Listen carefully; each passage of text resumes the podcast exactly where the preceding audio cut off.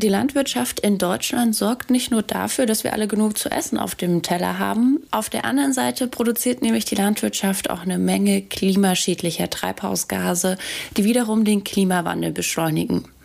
Und umgekehrt führt der Klimawandel wiederum dazu, dass die Landwirtschaft weniger effizient ist. Ein Teufelskreis, aus dem wir nur herauskommen, wenn die Landwirtschaft klimafreundlicher wird. Und dafür muss noch einiges passieren. Mehr Ökoanbau und weniger Fleischproduktion sind da zum Beispiel immer wieder Punkte, die genannt werden. Wir wollen aber jetzt in dieser Folge Mission Energiewende auf ein Thema schauen, das in der Diskussion nicht so sehr im Fokus steht, nämlich darauf, wie Ackerbauflächen selbst effektiver genutzt werden können und damit eben auch klimafreundlicher. Ich freue mich sehr, dass ihr jetzt mit dabei seid. Mein Name ist Sophie Rauch und ich sage Moin. Mission Energiewende. Der Detektor FM Podcast zum Klimawandel und neuen Energielösungen. Eine Kooperation mit dem Klimaschutzunternehmen Lichtblick. Wie der Ackerbau klimafreundlicher werden kann, das ist heute unser Thema in dieser Folge. Genauer schauen wir auf zum einen Agroforst und zum anderen Agri-Photovoltaik. Was sich genau hinter diesen Begriffen versteckt, das hat meine Kollegin Charlotte Thiemann herausgefunden. Moin, Charlotte. Hi, Sophie. Charlotte, fangen wir doch mit dem ersten Begriff an, Agroforst wenn du mich jetzt fragen würdest, was ich mir jetzt so im, in Gedanken aufplappen würde, wäre es wahrscheinlich ein Kartoffelacker, wo irgendwie noch Bäume draufstehen. Ich kann mir aber auch vorstellen, dass es wahrscheinlich gar nicht so einfach ist. Also tatsächlich kommt das schon ziemlich genau hin. Die Idee hinter Agroforst, die ist nämlich wirklich recht einfach. Man hat Ackerbauflächen, auf denen ganz klassisch Nutzpflanzen angebaut werden. Also wie du eben schon gesagt hast, Kartoffeln zum Beispiel oder eben Gerste, Raps, eigentlich ganz egal, was da angebaut wird. Und zwischen diesen Flächen da wird eben eine Reihe Bäume gepflanzt. Das sind dann zum Beispiel Eichen. Also der Name beschreibt eigentlich schon recht gut, um was es geht beim Agroforst, nämlich um Ackerflächen, auf denen Baumreihen gepflanzt werden. Wenn du das jetzt so beschreibst, dass irgendwie immer mal wieder eine Reihe Bäume gepflanzt werden, wie kann ich mir das denn genau vorstellen? Von welchen Abständen sprechen wir denn hier? Beim Abstand, da gibt's auch verschiedene Varianten. Wichtig ist natürlich erstmal, dass der Traktor da noch gut durchkommt, also dass man das Feld auch noch gut bewirtschaften kann. Und dann ist zweitens noch wichtig, dass die Bäume, wenn die groß werden, bilden die auch Baumkronen aus. Wenn die zu nah beieinander stehen und die Baumkronen quasi oben zusammenwachsen, dann kriegt der Acker keine Sonne mehr und keinen Regen und das will man natürlich vermeiden. Ich würde jetzt aber auch noch mal gerne ganz einfach nachfragen, was bringt das denn jetzt, dass sich oder das Landwirtinnen zum Beispiel auf ihren Acker Bäume pflanzen? Ja, das ist natürlich die große Frage. Da müssen wir uns eigentlich zwei Dinge genauer anschauen. Also die eine Frage ist natürlich, was passiert mit den Bäumen, die da vorher nicht waren? Und auf der anderen Seite eben, was passiert eigentlich mit der Ackerfläche, wenn man daraus eine Agroforstfläche macht?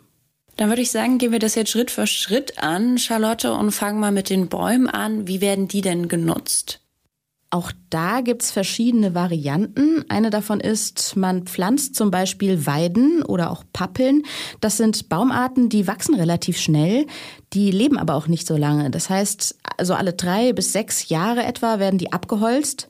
Dann werden die geschreddert und zu sogenannten Hackschnitzeln verarbeitet. Und diese Hackschnitzel, die kann man dann als Brennstoff nutzen, um Energie zu gewinnen. Oder man streut das dann wieder aus über der Ackerfläche, weil diese Hackschnitzel, das ist auch ein ziemlich gutes Humusmaterial.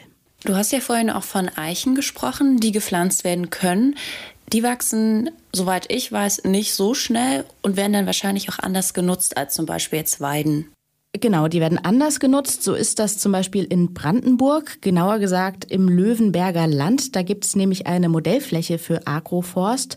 Und da habe ich mal mit Tobias Krämer gesprochen. Der ist Professor an der Hochschule für nachhaltige Entwicklung Eberswalde, die eben diese Modellfläche betreuen.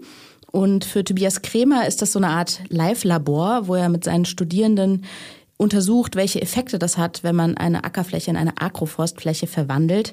Und er hat mir erklärt, dass die Bäume auf dieser Fläche dann irgendwann auch geerntet und verkauft werden sollen. Also in unserem Modellprojekt ist die Fläche wird von dem Pächter weiter normal landwirtschaftlich genutzt. Und wir machen zwischendrin eben Bäume, Wertholzbäume in dem Fall. Das heißt, Bäume, von denen wir ausgehen, dass sie in den nächsten Jahrzehnten heranwachsen werden zu wertvollen Bäumen, die ich dann für hochwertige Verwertung nutzen kann. Also weil sie möglichst hohe Durchmesser erreichen werden, zum einen, zum anderen aber auch Holzmerkmale aufweisen, die für hochwertige Verwendung geeignet sind. Sprich, wir werden die ernten, um sie dann beispielsweise als Furnier zu verwenden. Also was die Bäume angeht, da ist in diesem Modellprojekt wirklich das Ziel, dass man das Holz am Ende eben auch verkaufen kann und wirklich damit Geld verdient. Also gibt es am Ende entweder Hackschnitzel aus Weiden oder ein Furnier aus zum Beispiel Eichen. Ich frage mich jetzt aber irgendwie immer noch, Charlotte, wieso das jetzt eigentlich klimafreundlicher sein soll. Ich meine, wenn man Holz verkaufen will, dann kann man doch auch ganz einfach normal Bäume aus einem Wald nehmen. Ja, Sophie, da hast du genau den Punkt getroffen, wo es wirklich spannend wird bei Agroforst.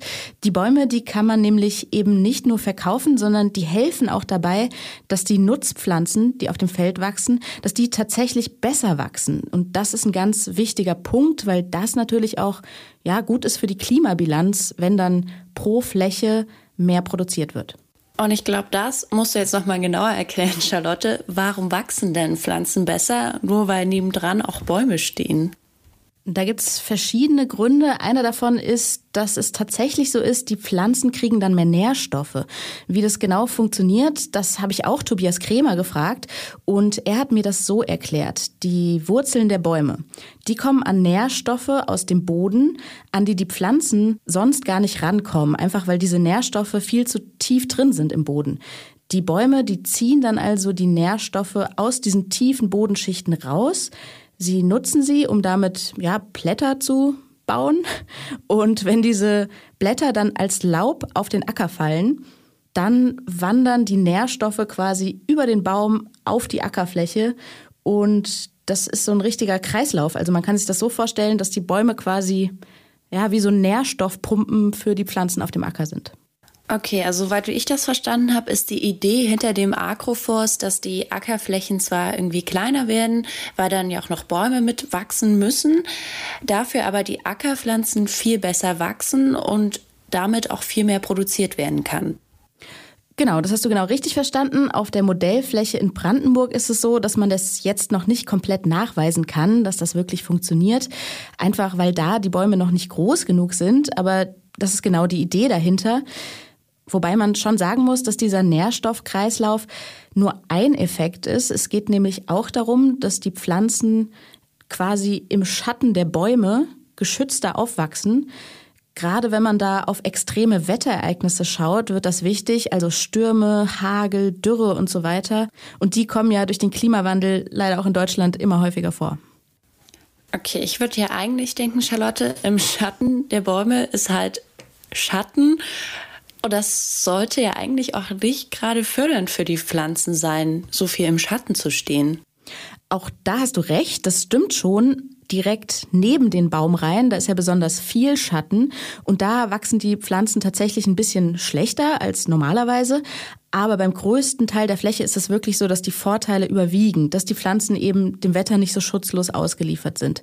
Um da mal ein Beispiel zu nennen, das mir auch Tobias Kremer genannt hat, da geht es um Winderosion, also darum, dass normalerweise wenn ein heftiger Wind weht oder es einen Sturm gibt, dass der dann die Ackerfläche abträgt und die Bäume können das verhindern, indem sie wie so ein natürlicher Windschutz funktionieren. Das war vor einigen Jahren ja eben auch recht groß in der Presse, diese großen Sandwolken, die in Mecklenburg aufgestiegen sind und dann irgendwie die, die Autobahn fast lahmgelegt haben. Warum konnte das passieren? Weil einfach Wind ungehindert über eine sehr lange Fläche blasen konnte und damit natürlich auch entsprechend Boden äh, aufwirbeln, mitnehmen, verwirbeln konnte. Und da hoffen wir natürlich schon, dass wir äh, tatsächlich solche Windereignisse wahrscheinlich verhindern können, aber doch zumindest abmildern können, äh, dass der Boden da bleibt, wo er, wo er jetzt ist und wo er auch bleiben soll. Die Bäume, die sorgen also dafür, dass die Ackerfläche insgesamt besser angepasst ist an den Klimawandel, weil zum Beispiel ein heftiger Sturm nicht mehr den kompletten Boden mitnimmt. Das klingt auf jeden Fall alles erstmal ziemlich sinnvoll, was du da erzählt hast und rausgefunden hast, Charlotte. Gibt es denn bei dieser ganzen Agroforst-Sache auch noch irgendwo einen Haken? Ja, genau das habe ich Tobias Krämer auch gefragt. Und er hat mir gesagt, das größte Problem, das ist eigentlich, dass wenn man Bäume auf den Acker stellt, dass sich dann eben auch Wildtiere für diese Bäume interessieren. Agroforstsysteme, das ist jetzt kein Selbstläufer. Ich pflanze die Bäume und dann läuft es schon. Also wo wir tatsächlich einige Probleme haben, die auch, kann man durchaus sagen, größer waren als ursprünglich erwartet ist, zum Beispiel Wildverbiss. Wir haben die Bäume mit, mit Einzelschutz eingebracht. Also jeder einzelne Baum wurde mit so einer Hülle geschützt, haben aber gemerkt, selbst da, wenn der Baum oben aus der Hülle rauswächst, wird er verbissen. Rehwild, Dammwild beispielsweise. Das haben wir uns zwei, drei Jahre angeschaut, haben aber gemerkt, wir kommen gegen das Wild nicht an und äh, mussten die, die Fläche dann komplett jetzt zäunen, um das Wild wirklich fernzuhalten, um da ja letztlich die Pflanzen entsprechend zu schützen.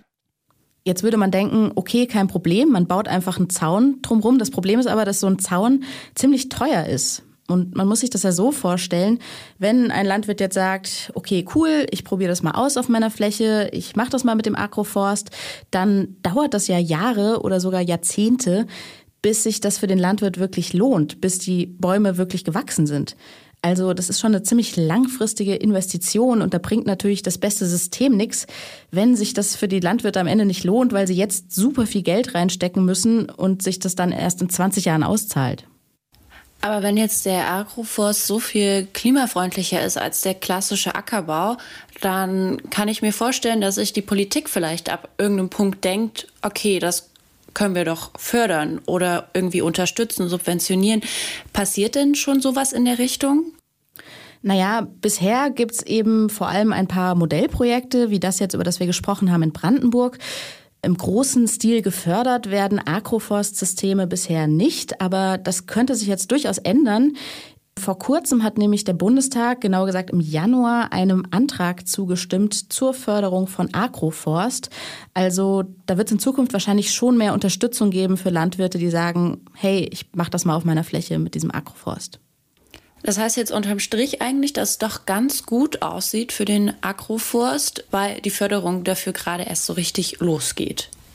Ja, genau, das kann man schon so sagen. Bitte widmen Sie Ihre Aufmerksamkeit unserem Werbepartner. Warum Nudeln ohne Soße wie Strom ohne Öko sind? Beides ist ziemlich schwer zu schlucken. Das eine für uns als Menschen, das andere fürs Klima. Deshalb gibt's bei Lichtblick 100% Ökostrom mit flexibler Laufzeit und bis zu 24 Monaten Preisgarantie. Je nachdem, was euch wichtig ist. Klimaneutral wird so zum neuen Normal. Dann lass uns doch mal auf das andere Thema schauen, zu dem du dich schlau gemacht hast und was wir schon am Anfang kurz genannt haben, nämlich die Agri-Photovoltaik. Ein sehr kompliziertes Wort. Vielleicht fangen wir damit an, Charlotte, dass wir erstmal erklären, was es denn damit auf sich hat. Auch da habe ich natürlich mit jemand gesprochen, der sich damit um einiges besser auskennt als ich, nämlich mit Max Tromsdorf. Der leitet das Team für Agri-Photovoltaik am Fraunhofer Institut für Solare Energiesysteme. Und dieses Institut, das ist in Freiburg, das hat aber auch eine Forschungsanlage für Agri-Photovoltaik, die ist am Bodensee. Und ja, ich lasse Ihnen das am besten einfach mal selbst erklären, was hinter diesem Begriff Agri-Photovoltaik sich verbirgt. Agri-Photovoltaik ist im weitesten Sinne die Doppelnutzung von Flächen, sowohl für landwirtschaftliche Nutzung als auch für die Stromerzeugung durch photovoltaische Anlagen. Das heißt Solarstrom und Landwirtschaft auf einer Fläche. Da passt auch ganz gut zur Definition dieser Begriff aus Japan, Solar Sharing, also da, wo sich die Sonnenstrahlen geteilt werden auf der PV-Ebene und der landwirtschaftlichen Ebene, dann sprechen wir von Agri-Photovoltaik. Da gibt's dann auch wieder verschiedene Systeme, wie die Solarpanels auf dem Feld installiert werden. Die klassische Variante, die kann man sich aber so vorstellen, auf dem Feld werden normal Nutzpflanzen angebaut, dann ist da drüber erstmal ein paar Meter Platz, weil man muss ja auch dran denken, da muss ja auch ein Traktor zum Beispiel langfahren, man muss das Feld ja ordentlich bewirtschaften können. Und dann so ungefähr in fünf Meter Höhe laufen dann so Querstangen über das Feld und an diesen Querstangen sind die einzelnen Solarmodule angebracht. Und da frage ich mich direkt dasselbe wie vorhin schon beim Agroforst. Also wenn da quasi so ein Bett, sage ich mal, aus Solarmodulen über die Ackerflächen geht, dann sind ja die Pflanzen, die darunter wachsen sollen, erstmal alle im Schatten. Das ist durchaus ein Problem. Die sind im Schatten und die kriegen erstmal keinen Regen und deshalb versucht man das auch zu vermeiden und baut diese Solarmodule eben nicht als durchgehendes Bett. Also zwischen den einzelnen Modulreihen, da werden immer Lücken gelassen, dass Sonne durchkommt und Regen. Und dann gibt es bei den Modulen selbst auch noch Tricks, wie man die ausrichten kann, damit die Pflanzen dann auch genug Licht abkriegen. Man hat ja verschiedene Möglichkeiten, wie man das Lichtmanagement optimiert. Eine Möglichkeit, die wir bei unserer Forschungsanlage am Bodensee gemacht haben, war, dass wir die Anlage nicht nach Süden ausrichten, sondern ein bisschen nach Westen herausgehend aus dem Süden. Also das ist so 40 bis 50 Grad gedreht. Kann man natürlich auch nach Osten drehen, weil der Effekt ist der gleiche, nämlich dass über den Tageslauf der Schatten der Modulreihe übers Feld wandert. Und damit erreicht man ja eben eine homogene Verteilung des Lichts. Es gibt tatsächlich auch noch andere Möglichkeiten, damit die Module den Pflanzen jetzt nicht das ganze Licht wegnehmen. Zum Beispiel gibt es auch Module, die lichtdurchlässig sind bis zu einem bestimmten Teil, also Licht zur Ackerfläche durchlassen. Aber egal, für welche Variante man sich entscheidet, wichtig ist am Ende einfach, dass die Pflanzen auf dem Feld etwa alle dieselbe Menge Licht abkriegen. Bedeutet also, es ist nicht wichtig, dass die Pflanzen besonders viel Licht abbekommen, sondern eher ist es wichtig, dass das Licht gleichmäßig verteilt ist. Genau, das ist wichtig, weil die Landwirte, die säen ja auch die ganze Fläche zur selben Zeit aus. Da kann man sich ja vorstellen, wenn die Pflanzen unterschiedlich viel Licht kriegen, dann wachsen die schneller, werden zu einem unterschiedlichen Zeitpunkt reif und dann äh, wird es einfach bei der Ernte ziemlich kompliziert. Aber wenn man das jetzt so hinkriegt, dass das Sonnenlicht gleichmäßig verteilt wird, dann schadet es ja den Pflanzen nicht, wenn man jetzt auf so eine Ackerfläche auch noch diese Solarmodule mit draufpackt, weiter oben. Nee, das schadet den Pflanzen nicht. Es ist im Gegenteil sogar so, dass das ganz gut ist für die Pflanzen. Erstmal ist es nämlich so, dass die eh nicht die gesamte Sonneneinstrahlung an so einem sonnigen Tag komplett, ich sag mal, verdauen können. Also die machen irgendwann nicht mehr Photosynthese, nur weil sie noch mehr Sonnenlicht kriegen. Und wenn es eben besonders heiß ist, dann schützen die Module die Pflanzen sogar davor, dass die unter der Sonne komplett eingehen. Denselben Effekt gibt es auch, wenn es hagelt zum Beispiel. Da wird schon auch ein großer Teil abgefangen von diesen Solarmodulen und das wiederum ist ganz nützlich für die Pflanzen. Also ist die Idee einfach dahinter, wir müssen sowieso mehr Solaranlagen bauen und dann können die ja gleich auf Ackerflächen gestellt werden, weil es halt auch noch einen positiven Nebeneffekt auf die Pflanzen hat. Das ist eine Idee dahinter auf jeden Fall. Wenn ich das richtig verstanden habe, dann ist sozusagen dieser Benefit für die Pflanzen tatsächlich, wie du gesagt hast, eher ein netter Nebeneffekt. Vor allem geht es nämlich darum, dass wir in Zukunft richtig, richtig viele neue Solaranlagen brauchen. Also im Moment stehen wir ungefähr bei 50, 55 Gigawatt an Solarenergie. Wenn wir jetzt mal an die Zukunft denken, in den nächsten 10, 20 Jahren, da brauchen wir ungefähr zehnmal so viel. Und da gehen uns einfach langsam ein bisschen die Flächen aus. Normalerweise baut man ja Photovoltaikanlagen gerne auf Dachanlagen.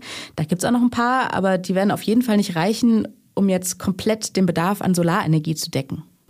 Und warum sollen jetzt diese äh, Anlagen, die neu entstehen, ausgerechnet auf Ackerflächen gebaut werden und nicht irgendwo anders hin? Naja, es ist wie gesagt schon so, dass das eben diesen netten Nebeneffekt für die Pflanzen hat. Vor allem gibt es aber einfach super viele Ackerflächen in Deutschland. Also so viele andere Flächen kommen da gar nicht in Frage, die so viel Platz bieten. Und Max Tromsdorf, der hat mir auch gesagt, dass das ganz klar der wichtigste Beitrag ist zum Klimaschutz, wenn es um Agrivoltaik geht, dass hier eben neue Flächen für die Solarenergie erschlossen werden. Wenn wir uns anschauen, was für eine enorme Flächenkulisse wir hier bei Agrivoltaik haben. Knapp die Hälfte der deutschen, der deutschen Landfläche ist landwirtschaftliche Nutzfläche.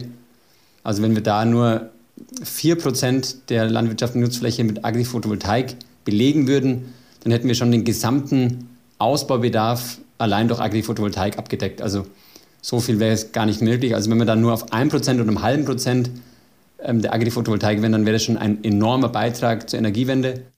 Die Frage ist jetzt natürlich, wie schnell geht das wirklich, dass am Ende ein Prozent der Ackerfläche in Deutschland Agri-Photovoltaikflächen sind? Genau das habe ich mich jetzt auch gerade gefragt, Charlotte. Denn wir haben ja eben schon beim Agroforst darüber gesprochen, dass das für die Landwirtin richtig teuer werden kann. Und jetzt sprechen wir über Photovoltaikanlagen und die sind um einiges teurer, als ein paar Bäume zu bauen oder vielleicht noch einen Zaun. Da hast du auf jeden Fall vollkommen recht. Das ist nochmal um einiges teurer. Tatsächlich gibt es da aber jetzt auch, wie beim Agroforst, Signale aus der Politik, dass das jetzt stärker gefördert wird. In Deutschland, da gibt es ja das Erneuerbare Energiengesetz, EEG. Bis vor kurzem war es aber so, dass die Agri-Photovoltaik da gar nicht drin stand, also auch nicht gefördert werden konnte. Jetzt im Januar, da hat der Bundestag dazu aber eine Novelle verabschiedet. Jetzt steht die Agri-Photovoltaik da zwar immer noch nicht explizit drin, aber immerhin gibt es jetzt einen Sammelbegriff, wo die drunter fällt, nämlich besondere Solaranlagen. Und das bedeutet wahrscheinlich jetzt auch, dass Agri-Photovoltaik in Zukunft auch politisch gefördert wird durch das EEG. Ja, genau, das war vorher so eben nicht möglich.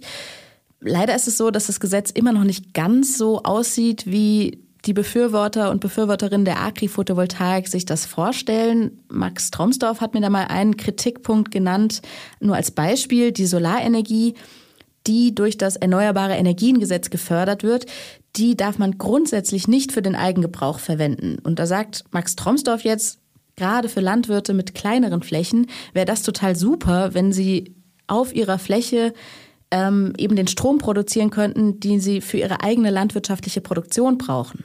Aber insgesamt muss man schon sagen, das ist jetzt erstmal ein ganz großer und wichtiger Schritt, dass die Agri-Photovoltaik überhaupt stärker gefördert wird. Ich würde hier noch mal kurz zusammenfassen, was du jetzt schon alles erzählt und erklärt hast. Also fangen wir mal an. Agroforst und Agri-Photovoltaik sind beides gute Alternativen zum klassischen Ackerbau.